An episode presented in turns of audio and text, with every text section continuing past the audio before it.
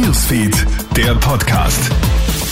Schön, dass du reinklickst zum Kronehit Newsfeed Podcast. Ich bin Jeremy Fernandes. Hier ein kurzes Update aus der Kronehit Nachrichtenredaktion. Alarmierende Zahlen kommen aus unseren Schulen. Die Zahl der Schülerinnen und Schüler, die ihre Klasse wiederholen müssen, steigt auf den höchsten Stand seit einem Jahrzehnt. Das betrifft 25.100 Schülerinnen und Schüler im vergangenen Schuljahr. Grund dafür ist das Ende der Corona-Erleichterungen, die zuvor die Wiederholungen reduziert hatten. Im Schuljahr 2022-2023 mussten 2,4 Prozent der Schüler eine Klasse wiederholen wobei berufsbildende mittlere Schulen besonders betroffen waren. Wien verzeichnet die höchste Wiederholungsrate von dreieinhalb Prozent.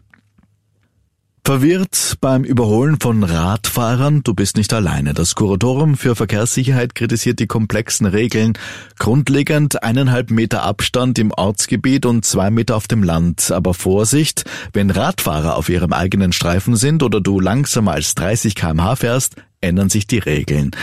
Das ist für die Autofahrer verwirrend und daher funktionieren die Regeln auch nicht, sagt Klaus Robert vom Kuratorium für Verkehrssicherheit. Bei den Abstandsmessungen im Freiland haben zum Beispiel nur 13 Prozent den Abstand von zwei Metern eingehalten, im Ortsgebiet nur 26 Prozent. Aber auch bei einer Umfrage haben nur 57 Prozent überhaupt die Regelung gekannt im Ortsgebiet und im Freiland sogar nur 48 Prozent. Good News für unsere Senioren. Seit heute ist es fix. Pensionen steigen nächstes Jahr um fast 10 Prozent. Regierung gibt grünes Licht, wobei Luxuspensionisten mit über 5.850 Euro nur einen Fixbetrag von 568 Euro extra bekommen werden. Die Maßnahme kostet 5,3 Milliarden Euro. Ein Schutz gegen Wertverlust durch Teuerung wird auch berücksichtigt.